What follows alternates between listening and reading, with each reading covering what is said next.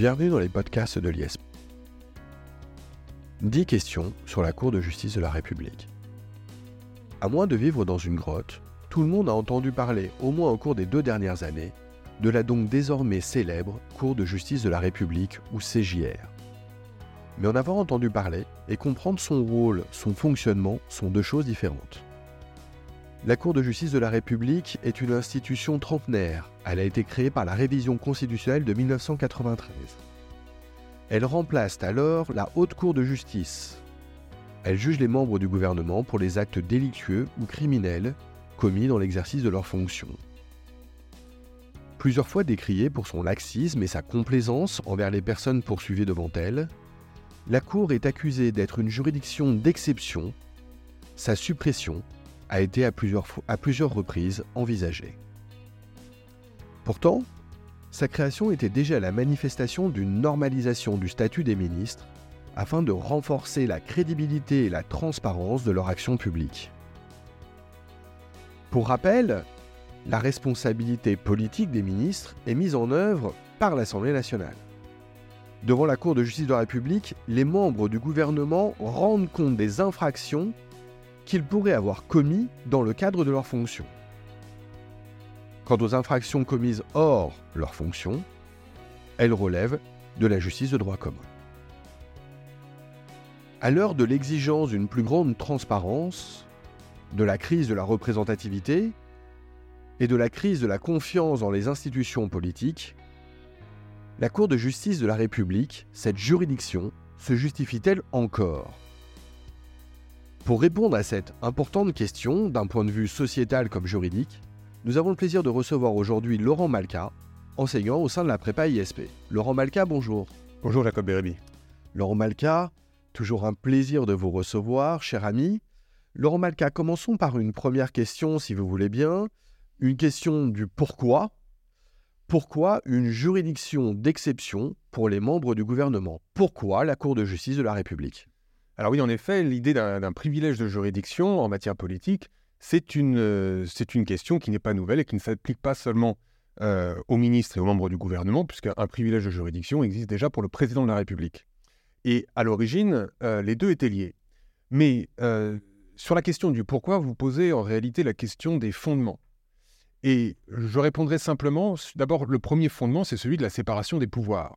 Il ne faut pas oublier que le ministre est chef d'une administration, euh, le gouvernement dirige l'administration au terme euh, de l'article 20 de la Constitution, et euh, ce principe de séparation des pouvoirs, ce que le Conseil constitutionnel a appelé la séparation des pouvoirs à la française, est issu de la loi des 16 et 24 août 1790, qui implique que l'on peut, lorsque l'on est juge judiciaire, connaître des affaires de l'administration, et le juge pénal, juge judiciaire, ne peut pas connaître euh, des situations euh, concernant le gouvernement, chef de l'administration.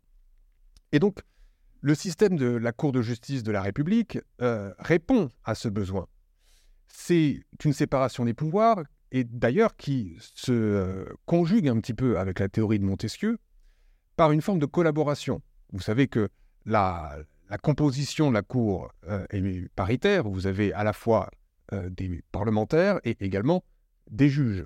Ce qui garantit, euh, cette mixité en tout cas garantit cette séparation des pouvoirs et l'idée que s'en faisait Montesquieu euh, d'un gouvernement équilibré ou d'un gouvernement modéré. Ça, c'est ma première réponse. Ma seconde réponse, ce serait de dire tout simplement, à fonction d'exception, eh bien, juridiction d'exception.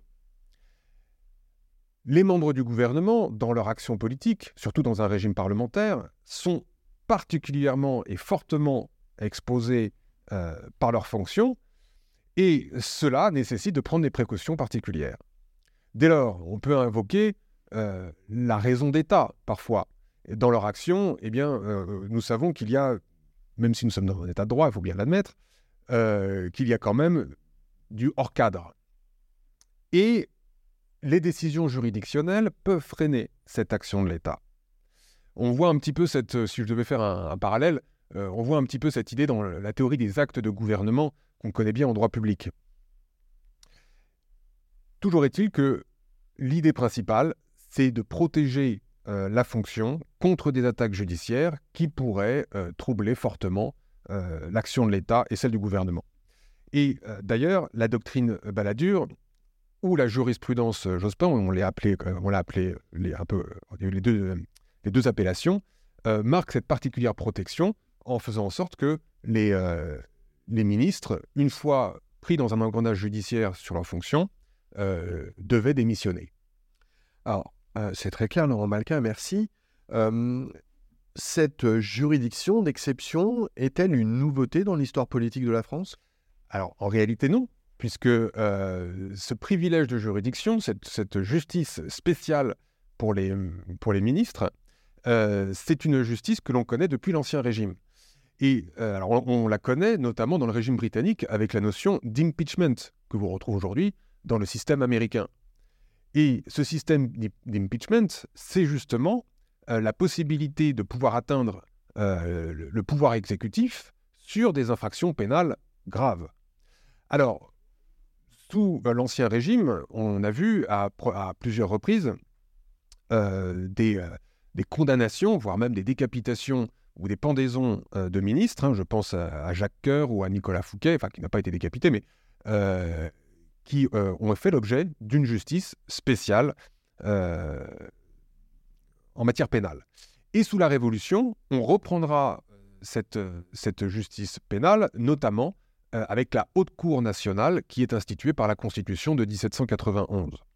Bon, alors là par contre, on a eu une pile de, de ministres qui ont été guillotinés, euh, notamment euh, le ministre des Affaires étrangères euh, de Le Sar, en 1792. Et par la suite, que ce soit sous, le, premier Empire, sous le premier Empire, pardon, sous la Restauration, on retrouvera ces juridictions d'exception, et sauf sous la Troisième République, où ce sera une véritable juridiction politique, puisque c'est le Sénat qui sera en charge de, de juger les ministres sur le plan pénal. Donc c'est un système à l'américaine, une espèce d'impeachment à l'américaine, où on a euh, la Chambre des députés qui, euh, euh, accuse le, ministre et le Sénat qui va juger, qui sera la juridiction de jugement. Et sous la Ve République, vous l'avez dit tout à l'heure dans votre introduction, eh bien c'est la Haute Cour de justice euh, qui est en charge de, juger et le président de la République pour haute trahison euh, et les ministres pour toutes les infractions commises dans le cadre de leur, mandat. Dès lors, euh, il faudra attendre effectivement la révision de, 1993 pardon, pour que la Cour de justice de la République puisse voir le jour. Alors merci Laurent Malka pour ce paramétrage historique. Rentrons maintenant dans le droit positif. Euh, qui peut saisir la haute... Euh, pardon. Pardon pour le lapsus. La Cour de justice de la République? Eh bien, euh, en, 1780, en 1993, pardon, l'histoire constitutionnelle me poursuit. en 1993, lorsqu'il a été question de créer cette Cour de justice de la République, eh bien, on voulait justement, et vous l'avez aussi dit, on voulait éviter qu'il y ait un sentiment d'impunité euh, des ministres et que euh, ce soit une juridiction purement politique euh, qui puisse juger les ministres. Dès lors, la Cour de justice de la République a été construite comme un édifice à trois étages. On a d'abord une commission des requêtes, et on va en parler un petit peu plus en détail, qui va servir de filtre, une commission d'instruction, qui va, pour le coup, enquêter réellement, et euh, une formation de jugement euh, qui, constitue à la fois les poursuites, l'instruction préalable et le jugement. Mais euh, le mode de saisine de la Cour de justice de la République, il est un peu particulier. Le principe, c'est que toute personne qui se sent ou se prétend lésée par un crime ou un délit commis par un membre du gouvernement dans l'exercice de ses fonctions peut porter plainte il peut porter plainte auprès de cette commission des requêtes. Elle est instituée par l'article 68-2 euh, de la Constitution et elle va donc justement servir de filtre, c'est-à-dire qu'il ne faut pas euh, que toute plainte puisse atteindre les ministres. Dès lors, on conçoit également qu'il est interdit de se constituer partie civile. On ne peut que porter plainte et euh, la, commission de requête va analyser, euh, examiner euh, cette plainte pour déterminer si la question est sérieuse, pour reprendre l'expression qu'on retrouve dans la QPC. Et si la question est sérieuse, et la commission des requêtes va cette fois-ci saisir le procureur près la Cour de cassation, afin que celui-ci lance les poursuites. Donc, le procureur, de la, général près la Cour de cassation est lié par la, décision de la commission euh, des requêtes pour poursuivre le ministre en cause.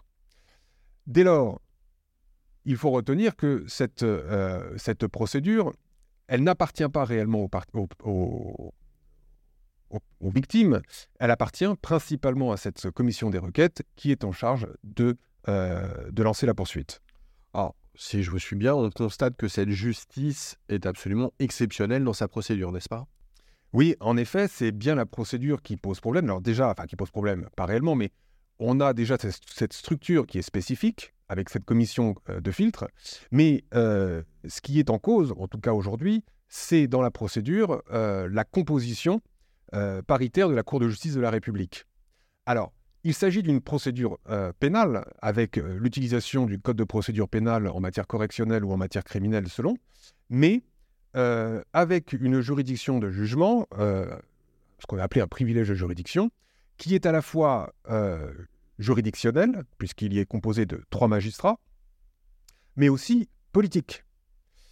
L'article 68-2 de la Constitution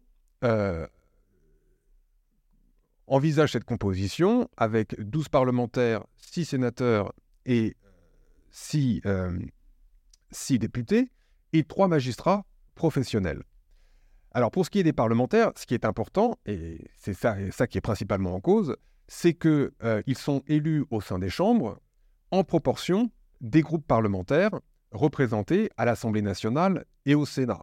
Et on comprend bien que euh, cela va apporter un léger avantage euh, au ministre qui va être euh, traduit devant cette Cour de justice. Dès lors, euh, cette juridiction a à la fois des, considérations juridiques que les magistrats vont mettre en, exergue, mais également des considérations purement politiques qui viennent compenser une responsabilité pénale qui, pardon, une responsabilité politique qui aujourd'hui euh, est un peu exsangue, on sait que la dernière est de 62, euh, par une responsabilité pénale, autant dire que l'on revient presque à la logique de l'Ancien Régime. Alors, euh, c'est très clair pour la procédure, son caractère exceptionnel, la composition et donc le fonctionnement de la Cour de justice de la République sont désormais connus.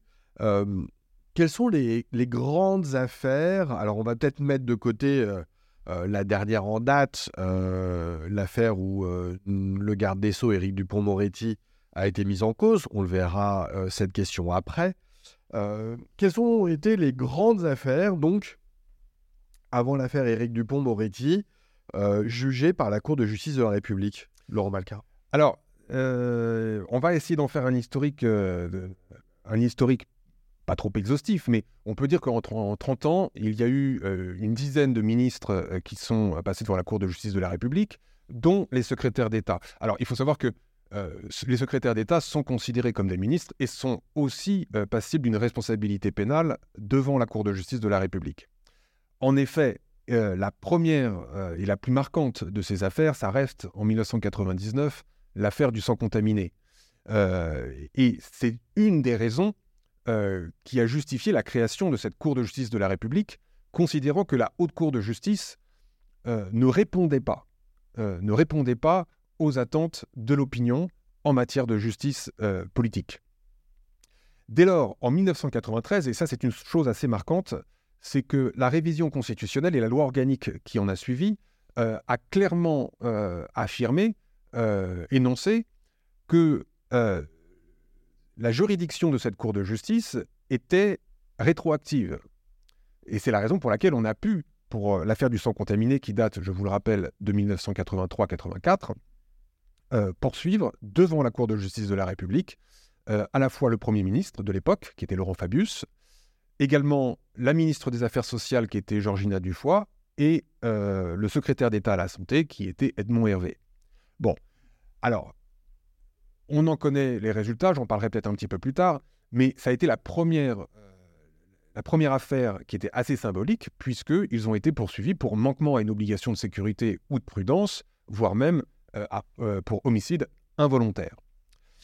Deuxième affaire qui, qui a marqué la, Cour, c'est en 2000 avec Ségolène Royal, qui était à l'époque ministre ou secrétaire d'État à la famille, il me semble, pour diffamation des enseignants. Alors évidemment, l'accusation nous, marque euh, particulièrement, mais euh, on l'avait accusée, enfin du moins elle, avait été accusée de diffamation euh, en disant que les, les, professeurs, les enseignants ne couvraient pas assez les actions de bizutage dans les, dans les, les, établissements, les établissements scolaires. Exactement.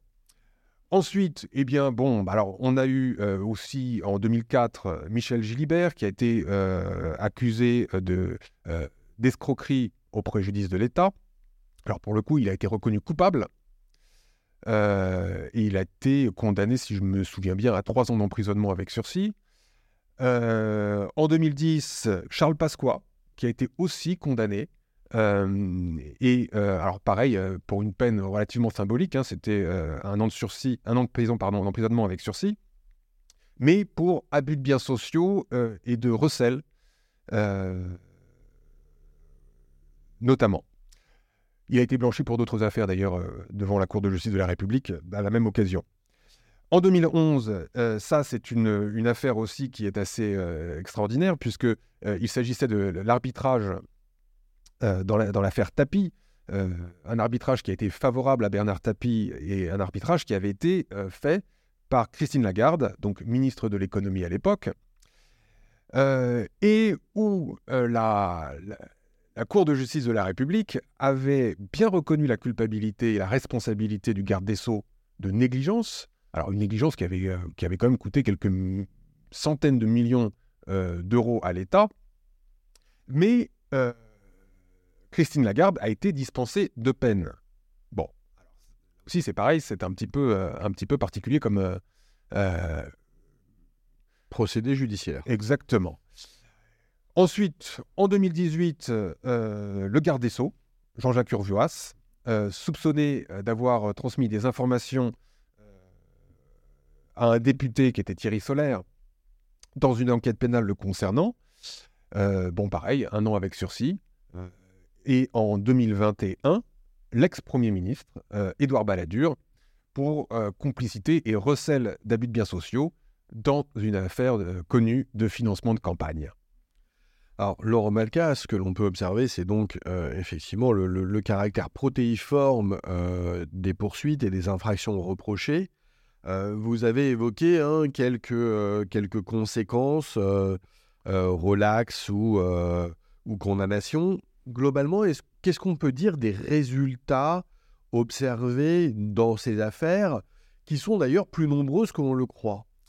Alors les résultats, bah, c'est ce qu'on disait, c'est que euh, si on regarde bien, si on fait une espèce de synthèse des, euh, des, condamnations ou des non-condamnations, et surtout euh, des peines qui ont été prononcées par la Cour de justice de la République, elles sont assez faibles. Elles sont assez faibles, alors que ces infractions ont souvent une portée qui est amplifiée par la responsabilité spéciale des ministres.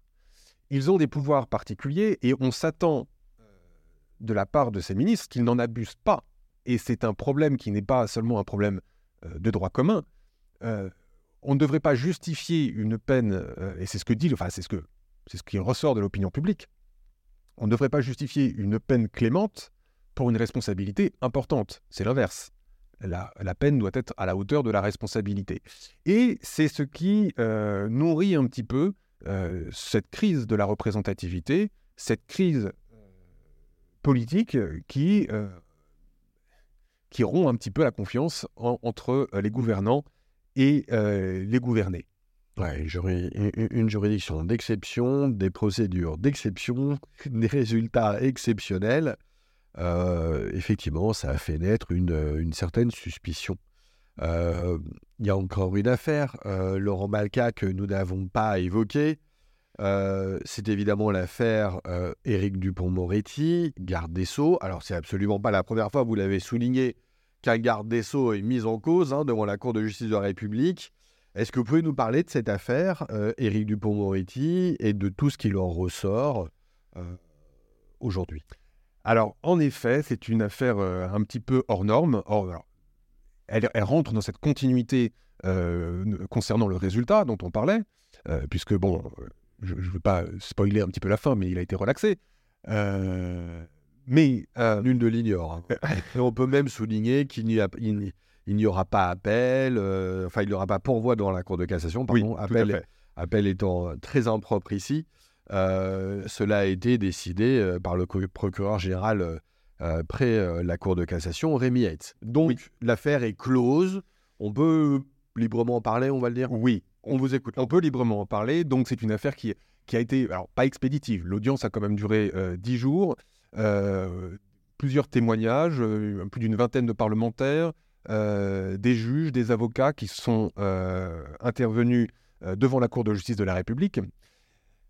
Première chose que je noterai, c'est, je vous ai parlé tout à l'heure de la doctrine Balladur, de la jurisprudence Jospin, qui voulait que les ministres en exercice qui étaient poursuivis démissionnent, ce qui avait été le cas notamment dans les années 90 pour Dominique Strauss-Kahn, alors qu'il était ministre de l'économie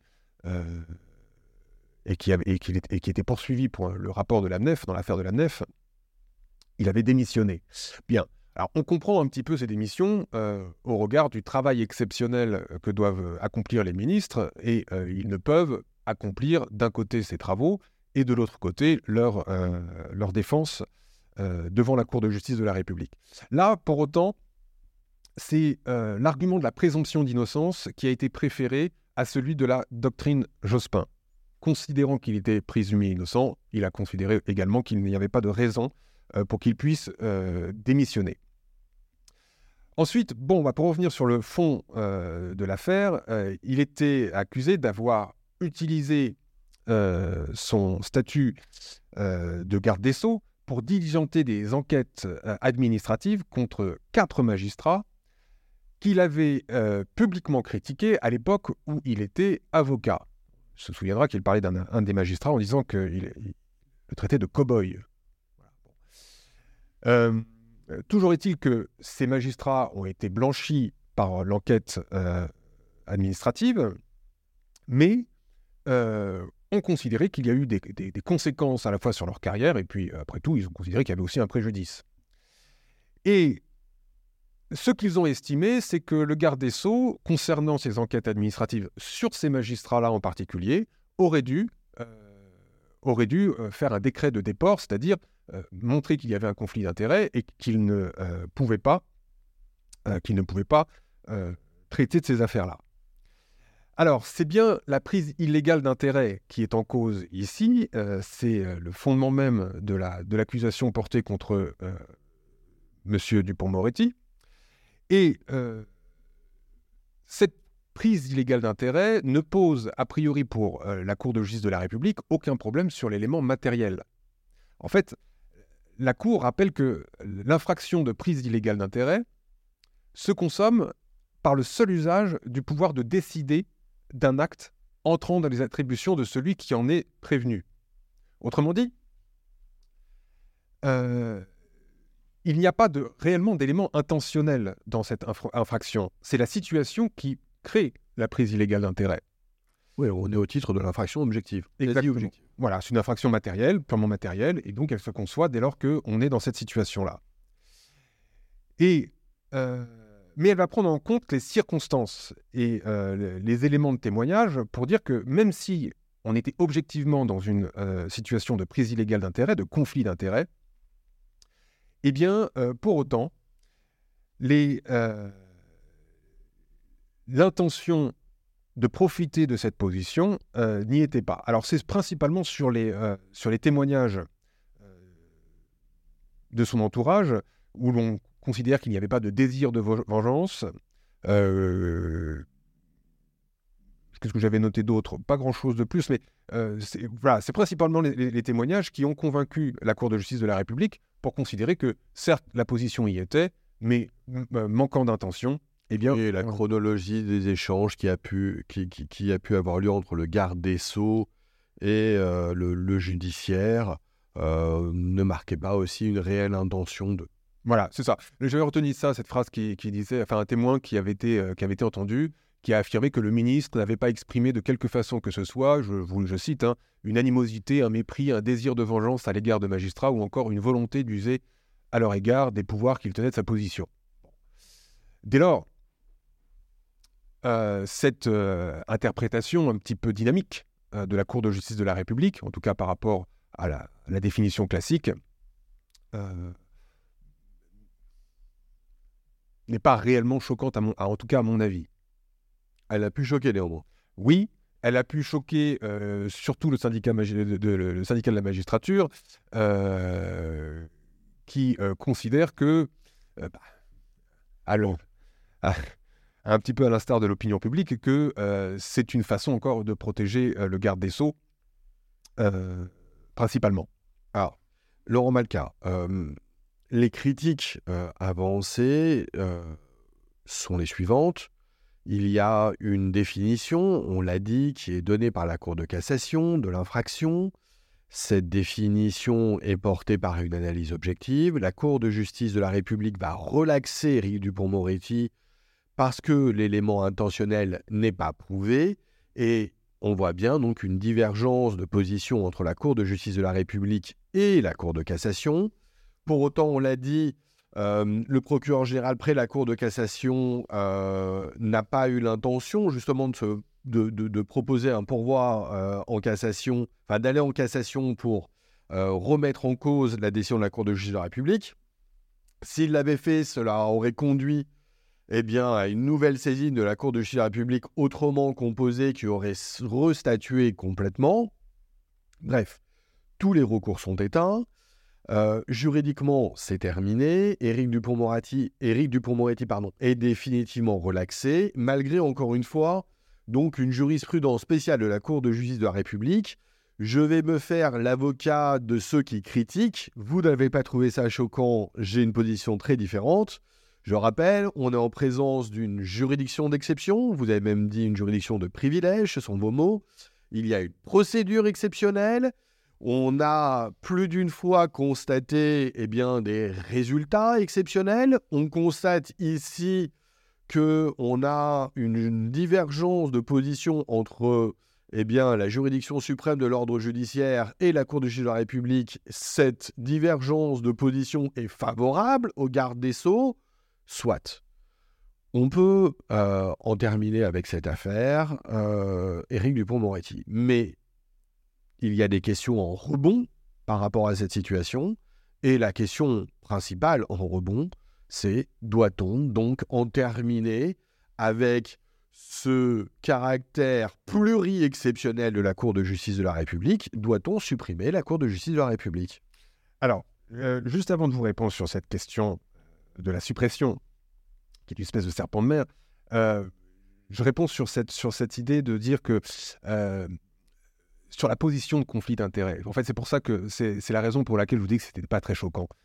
c'est que finalement, en tant que garde des Sceaux et, et avocat, la position de, conflit d'intérêts était quasi, euh, quasi permanente. En fait, elle était plus que prévisible. Et le problème, il vient peut-être plus du choix du président de la République sur, euh, enfin, et du Premier ministre sur le, la personne du garde des Sceaux euh, que sur le garde des Sceaux lui-même. Bon, après, c'est peut-être une vision un peu trop objective, mais je vais vous répondre sur votre deuxième question sur la suppression de la Cour de, justice de la République, qui est une question qui a été posée très clairement euh, depuis une dizaine d'années, et plus précisément avec le rapport Jospin en 2012, euh, qui montre justement ce laxisme, euh, alors que cette Cour de justice de la République devrait, parce que c'est une juridiction d'exception, parce qu'il y a un privilège justement euh, de, juridiction devrait montrer euh, une forme d'exemplarité dans les sanctions et dans la, rigidité qu'elle pourrait exprimer à l'égard des personnes qui, sont traduites devant elles.